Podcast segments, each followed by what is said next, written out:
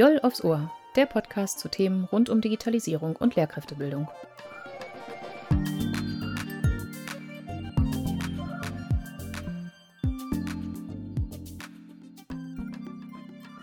Herzlich willkommen zu unserem Podcast Joll aufs Ohr. Joll, das sind wir, das Projekt der Qualitätsoffensive Lehrerbildung der Universität Oldenburg, Digitalisierung in der Oldenburger Lehrkräftebildung. Heute sind wir Karen Vogelpohl und Ira Diethelm, das bin ich, und in der Technik unterstützt uns Gerald Schwabe. Unser heutiges Thema ist der Datenschutz. Und das ist nicht erst seit Fernunterricht und Corona ein Riesenthema in der Schule. Viele Fragen treiben dazu die Lehrkräfte um.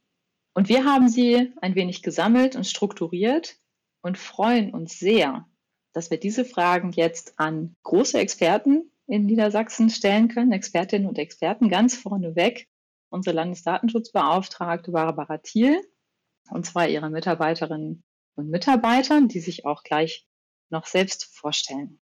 Bitte schön, Frau Thiel.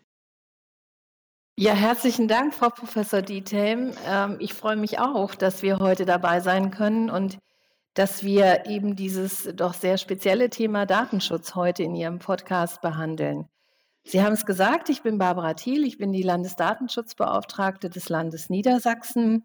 Das bin ich seit dem 01.01.2015. Ähm, davor habe ich mich sehr intensiv auch mit IT-Angelegenheiten beschäftigt und mit vielen, vielen anderen Fragestellungen, die mir jetzt in dieser neuen Aufgabe sicherlich auch sehr zugutekommen. Ich war sowohl im Landesdienst, insbesondere im Polizeibereich, als auch im, am Landesrechnungshof tätig und ich habe mehr als 13 Jahre auf der kommunalen Ebene verbracht und bin dort mit den unterschiedlichsten Themen konfrontiert worden. Jetzt kümmere ich mich um den Datenschutz und ich denke, seit dem 01.01.2015 hat sich dieses Thema nochmal ganz besonders weiterentwickelt durch die vielen, vielen Anforderungen, die da auf uns zugekommen sind. Zu, zum einen im internationalen Datenverkehr, zum anderen aber auch und insbesondere durch die Datenschutzgrundverordnung. Und diese Datenschutzgrundverordnung, mit der beschäftigen wir uns nicht erst seit 2018, seit der Zeit ihrer Anwendung, sondern schon seit 2016, denn da ist sie in Kraft getreten. Und diese Datenschutzgrundverordnung hat nicht allein, aber auch und vor allem Einfluss auch auf den Schulbereich. Ja, vielen Dank. Sie werden heute unterstützt von Herrn Mörschel.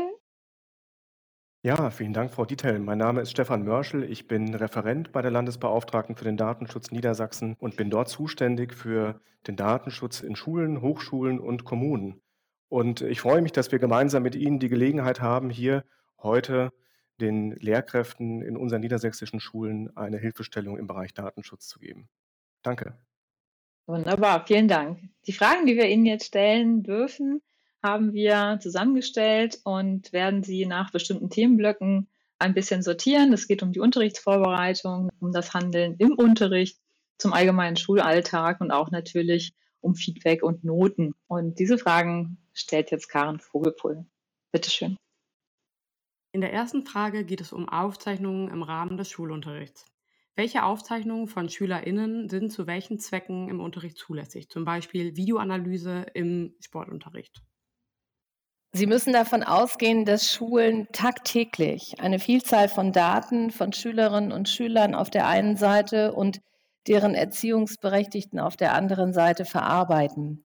Diese Verarbeitung ist auch erlaubt, wenn es dafür eine gesetzliche Rechtsgrundlage gibt oder aber wenn eine Einwilligung oder eine Einverständniserklärung der betroffenen Personen vorliegt.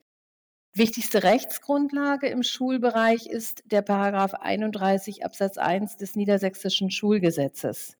Nach dieser Vorschrift dürfen Schulen die Daten verarbeiten und jetzt zitiere ich aus dem Gesetz, soweit dies für die Erfüllung des Bildungsauftrags oder weiterer schulischer Zwecke erforderlich ist. In diesem Zusammenhang ist dann immer das mildeste Mittel zu wählen. Und wenn wir uns jetzt Videoaufzeichnungen anschauen, Videoaufzeichnungen von Schülerinnen und Schülern, dann bedeuten Videoaufzeichnungen im Vergleich zu herkömmlichen Unterrichtsmethoden stets einen höheren Eingriff in das Recht auf informationelle Selbstbestimmung, weil Videoaufzeichnungen dazu geeignet sind, das Verhalten von Menschen zu beeinflussen. Das müssen Sie sich so vorstellen, wenn ein Mensch weiß, dass er gefilmt wird, dann wird er möglicherweise sein Verhalten darauf ausrichten und das wiederum stellt dann eine Beeinflussung dar. Und ich gehe auch davon aus, dass in den meisten Fällen der Unterrichtszweck auch ohne Videoaufzeichnung erfüllt werden kann. Deshalb dürfen Videoaufzeichnungen im Unterricht nur eingesetzt werden, wenn eine Einwilligung der Betroffenen bzw. eine Einwilligung der Erziehungsberechtigten vorliegt. Ich würde auch in Frage stellen, ob es wirklich im schulischen Sportunterricht nötig ist, eine Videoanalyse durchzuführen. Im Leistungssportbereich ist das sicher ein wichtiges Mittel, aber in der Schule dürfte in der Regel das Feedback der Lehrkraft oder das Beobachten der Mitschülerinnen und Mitschüler ausreichen. Okay, da haben Sie ja jetzt gerade zwei Zentralaspekte genannt, also die Rechtsgrundlage und die Einwilligungserklärung. Auf die Einwilligungserklärung gehen wir gleich ein. Wichtigste Rechtsgrundlage im Schulbereich ist also der Paragraph 31 Absatz 1 des Niedersächsischen Schulgesetzes.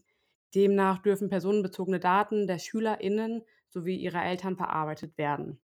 Dies gilt dann, wenn die Daten für die Erfüllung des Bildungsauftrags und der Fürsorgeaufgabe erforderlich sind. Wie sieht das mit einer Veröffentlichung von Materialien aus, die im Unterricht entstehen? Wie können im Unterricht entstandene digitale Werke veröffentlicht werden?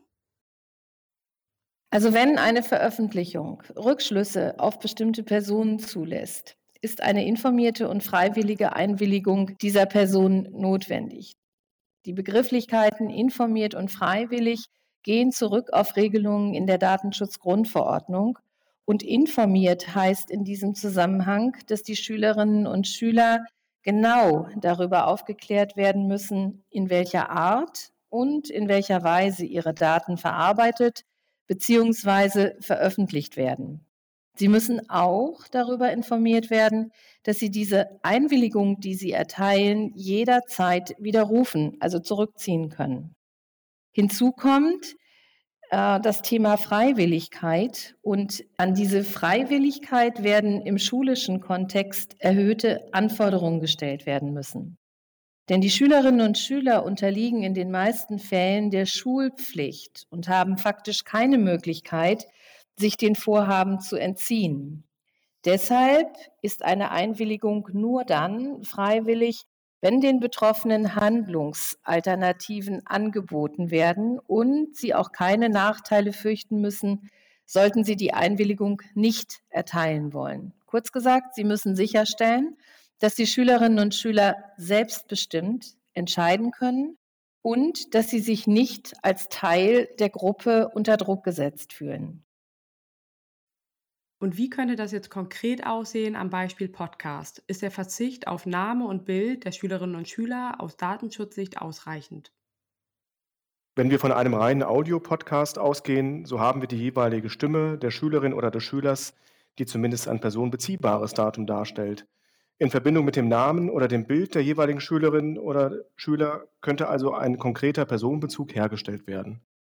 Lässt man diese zusätzlichen Informationen jedoch weg, so kann davon ausgegangen werden, dass ein Rückschluss auf eine konkrete Person allein aufgrund der Stimme nicht oder nur schwer möglich ist. Hier kommt es jedoch immer auf den Einzelfall und die konkrete Situation an. Also jeden Fall situationsbedingt betrachten. Es ist ja bereits angeklungen, dass bei einer Aufzeichnung von Ton und Bild eine informierte und freiwillige Einwilligung der Beteiligten notwendig ist. Wie kann eine Einverständniserklärung aussehen, um Schülerinnen in Bild und Ton aufzuzeichnen? Gilt diese dann für alle Lehrkräfte, die diese Schulklasse unterrichten? Die Bedingungen für eine wirksame Einwilligung finden sich in den Artikeln 7 und 8 der DSGVO die Einwilligung muss informiert erfolgen, das heißt, den Betroffenen muss bekannt sein, zu welchem Zweck sie erteilt wird und wozu die Daten genutzt werden. Außerdem muss der Betroffene darüber informiert werden, dass er die Einwilligung jederzeit widerrufen kann. Und schließlich muss die Einwilligung freiwillig sein. Der Betroffene soll also keine Nachteile befürchten müssen, wenn er nicht einwilligt. Eine Einwilligung kann dann für alle Lehrkräfte einer Klasse gelten, wenn alle diese Lehrkräfte die Daten in derselben Art und Weise und für denselben Zweck verarbeiten. Gibt es hier Unterschiede, müssen differenzierte Einwilligungen eingeholt werden. Wie würde das ganz konkret bei Videokonferenzen aussehen? Angenommen, es wird ein DSGVO-konformes Tool wie Big Blue Button eingesetzt. Welche Einverständniserklärungen sind notwendig? Das heißt, zu was genau muss eingewilligt werden, um mit SchülerInnen über das Videokonferenztool zu kommunizieren? Ich hatte ja schon den Paragraphen 31 des niedersächsischen Schulgesetzes erwähnt und Schulen können den Einsatz datenschutzkonformer Videokonferenzsysteme in diesem Zusammenhang auf Paragraph 31 Absatz 5 des niedersächsischen Schulgesetzes stützen. Dort ist geregelt, dass internetbasierte Lern- und Unterrichtsplattformen, zu denen auch Videokonferenzsysteme gehören, eingesetzt werden dürfen, wenn diese zum einen die Anforderungen der Datenschutzgrundverordnung und weiterer datenschutzrechtlicher Normen erfüllen und zum anderen die Schulleitung dem Einsatz zugestimmt hat. Das sind die Anforderungen, die in diesem Zusammenhang erfüllt sein müssen.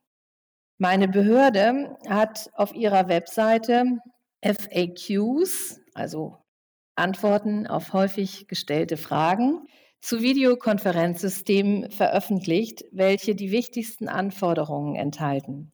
Wenn diese Vorgaben, so wie wir sie in diesem Zusammenhang dargestellt haben, eingehalten werden, dann sind auch keine Einwilligungen der Schülerinnen und Schüler beziehungsweise von deren Erziehungsberechtigten für den Einsatz im Unterricht nötig. Aber eben nur dann, wenn diese Anforderungen tatsächlich auch eingehalten werden. Und das muss dann im konkreten Fall sehr genau und sorgfältig geprüft werden. Und welchen datenschutzrechtlichen Risiken setzen sich Lehrkräfte aus, die ihren Unterricht als Videokonferenz digital übertragen? Ja, ich hatte ja schon darauf hingewiesen, dass die eingesetzten Videokonferenzsysteme die datenschutzrechtlichen Anforderungen erfüllen müssen. Und diese datenschutzrechtlichen Anforderungen, die haben wir beispielsweise in unseren Antworten auf häufig gestellte Fragen auf meiner Webseite ähm, ausführlich dargestellt und erläutert. Wenn diese Anforderungen erfüllt sind, dann setzen sich Lehrkräfte auch keinen Risiken aus, weil damit datenschutzrechtlich konformes Verhalten sozusagen vorliegt. Besonders wichtig ist, dass die Übertragung innerhalb des Klassenkontextes bleibt und die Daten nicht an Dritte übermittelt werden. Denn die Schule ist ein geschützter Raum. Dies muss auch beim Einsatz digitaler Medien gewährleistet bleiben. Zum Distanzunterricht habe ich noch eine Rückfrage. Wenn ich das richtig verstanden habe, haben wir im Distanzunterricht eine Videoübertragung, die durchaus je nachdem ihren pädagogischen Zweck erfüllt und natürlich deswegen möglicherweise notwendig ist, während eine Aufzeichnung nicht notwendig ist. Ist genau an dieser Stelle die Grenze? Ja, ich würde schon äh, zwischen diesen beiden Sachverhalten differenzieren wollen. Während das eine dann möglicherweise, ich kann es jetzt nicht abschließend beurteilen, weil es hängt immer dann von dem konkreten Sachverhalt ab, das eine möglicherweise dem Paragraphen 31 Absatz 1 des Schulgesetzes unterfällt, wäre das andere eben nur auf der Basis einer Einwilligung möglich. Vielen Dank. Das heißt, wenn ich als Lehrkraft der Ansicht bin, zu bestimmten Zeitpunkten möchte ich unbedingt aus pädagogischen und didaktischen Gründen die Kameras meiner Schülerinnen und Schüler anhaben, dann kann ich das aus gutem Grund verlangen. Stimmt das? Sie sollten nicht nur der Auffassung sein, sondern Sie sollten es schon unter die Anforderungen des Paragraphen 31 Absatz 1 subsumieren und sich selber dann die Frage beantworten, ob es zur Erfüllung des Bildungsauftrags beziehungsweise zur Erfüllung weiterer schulischer Zwecke erforderlich ist. Und wenn Sie das mit Ja beantworten können, dann können Sie auf den Paragraphen 31 zurückgreifen. Wunderbar, vielen Dank. Gehen wir dann noch einmal zurück zu den Einwilligungserklärungen. Wie sieht es denn aus, wenn eine Einwilligungserklärung notwendig ist? Ab welchem Alter können SchülerInnen selbst eine Einwilligungserklärung abgeben? Ja, da gibt es äh, differenzierte Betrachtungen, um das mal so auszudrücken. Also wir haben ja schon von der Freiwilligkeit gesprochen, von der Freiwilligkeit von Einwilligungen im schulischen Kontext und dass an diese Freiwilligkeit gerade im schulischen Kontext erhöhte Anforderungen gestellt werden. Und das entscheidende Kriterium in diesem Zusammenhang ist, dass Schülerinnen und Schüler in den meisten Fällen der Schulpflicht unterliegen und deshalb faktisch keine Möglichkeit haben, sich dem jeweiligen Vorhaben zu entziehen. Und es muss unbedingt sichergestellt sein, dass Schülerinnen und Schüler selbstbestimmt entscheiden können und dass sie sich nicht von einer Gruppe unter Druck gesetzt fühlen. Und in diesem Zusammenhang gibt es dann eben unterschiedliche Anforderungen an das jeweilige Alter. In den meisten Fällen ist aber auch gar keine Einwilligung nötig, da die gesetzlichen Regelungen, insbesondere 31 Niedersächsisches Schulgesetz, die häufigsten Anwendungen in der Schule zulassen. Sollte im Einzelfall eine Einwilligung erforderlich sein, setzt die Einwilligung Einsichtsfähigkeit der Schülerin oder des Schülers voraus. In der Regel gehen wir davon aus, dass diese Einsichtsfähigkeit mit Vollendung des 15. Lebensjahres vorhanden ist.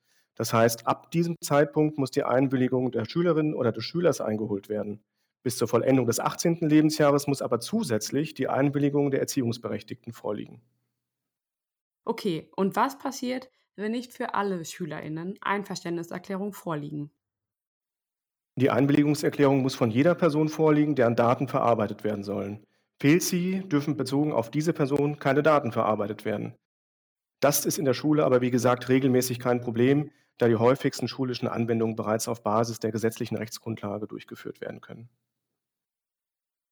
Gehen wir jetzt mal weg vom Unterricht zu Feedback und Noten.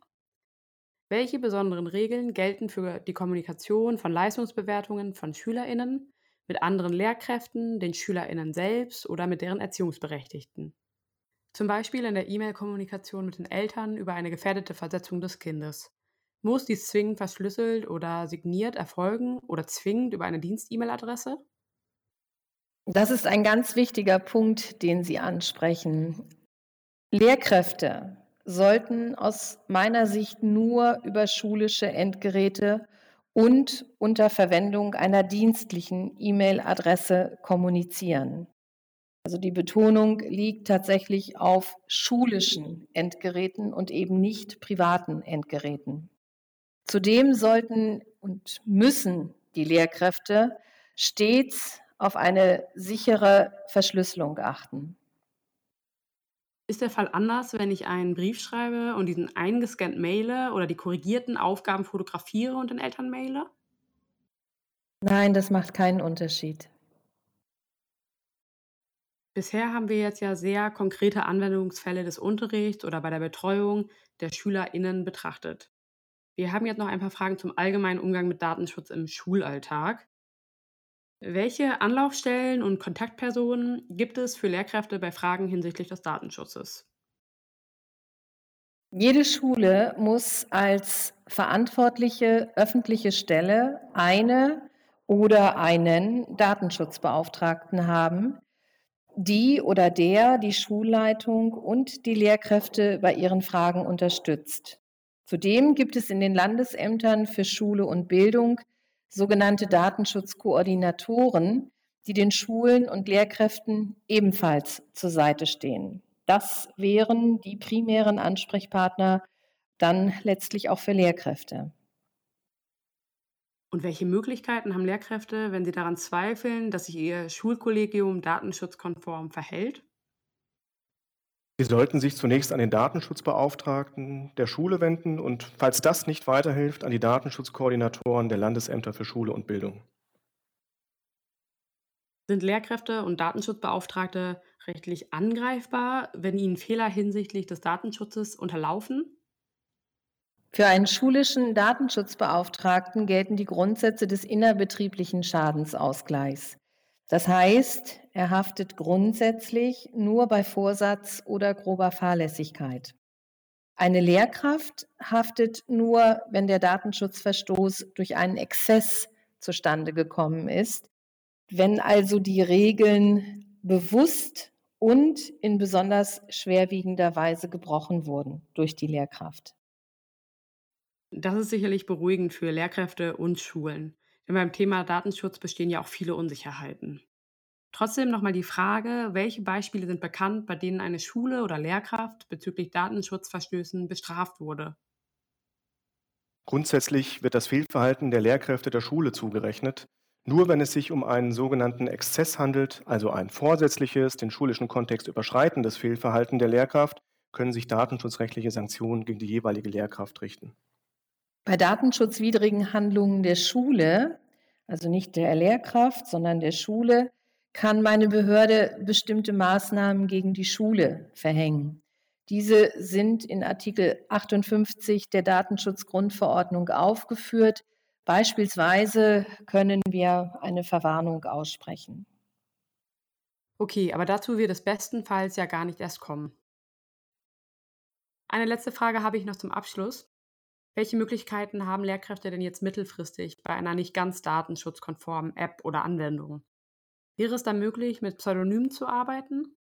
Wenn die Zuordnung der Pseudonyme zu den SchülerInnen von der jeweiligen Lehrkraft auf einer analogen Liste geführt und über das Schuljahr sicher verwahrt wird, sodass jede Lehrkraft pro Klasse eine eigene analoge Liste mit unterschiedlichen Pseudonymen analog führt, wäre das denkbar. Sofern mit Pseudonymen gearbeitet wird, ist dies äh, grundsätzlich eine datensparsamere und somit auch datenschutzfreundlichere Arbeitsweise.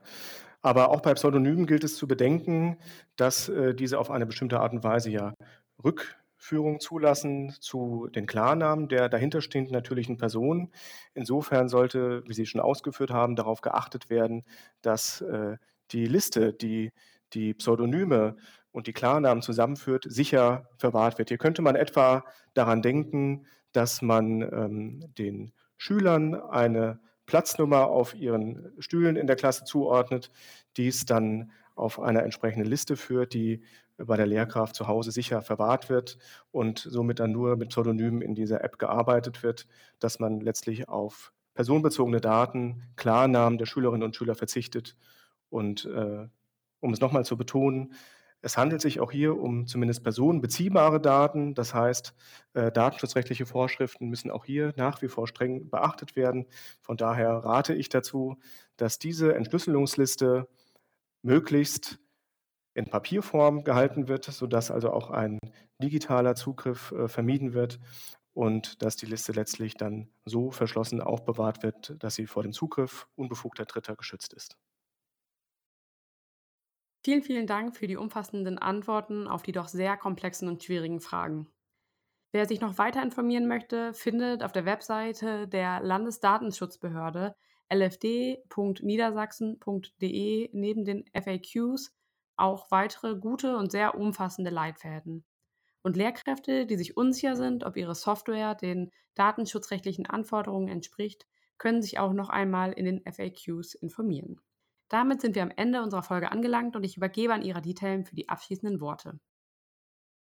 Ich möchte die Gelegenheit nutzen, mich bei allen Mitwirkenden hier zum Ende der Aufzeichnung äh, zu bedanken fürs Mitwirken, Mitdiskutieren, vor allen Dingen natürlich die sachgerechte Antwort auf die Fragen, die natürlich immer nicht so einfach ist und hoffe, Sie hören auch bei unserem nächsten Podcast wieder rein. Vielen Dank.